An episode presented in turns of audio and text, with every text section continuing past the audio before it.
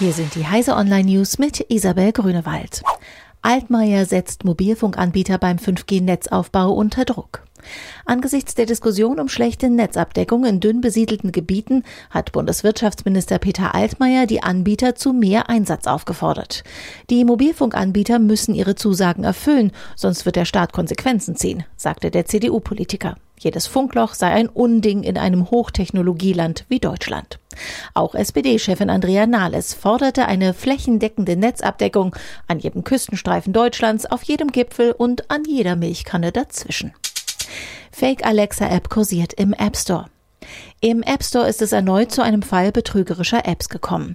Nach Weihnachten war eine gefälschte Amazon Alexa App für iOS im Umlauf, die sich zwischenzeitlich in der Download-Hitliste des Apple Software-Ladens weit nach vorne kämpfen konnte. Das Programm Setup for Amazon Alexa versucht, IP-Adressen und Geräteseriennummern abzugreifen sowie Standortdaten des Benutzers zu beziehen.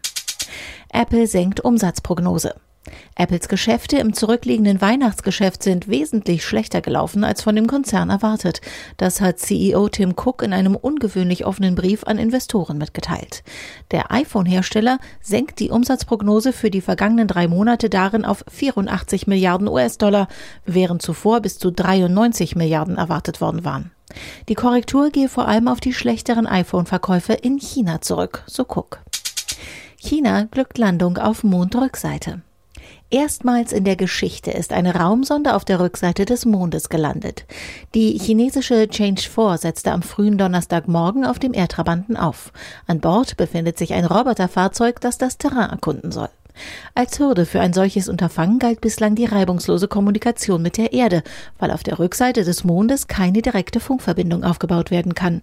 Deshalb brachte China bereits im Mai einen Übertragungssatelliten in Position, um Signale aus dem Funkschatten senden zu können.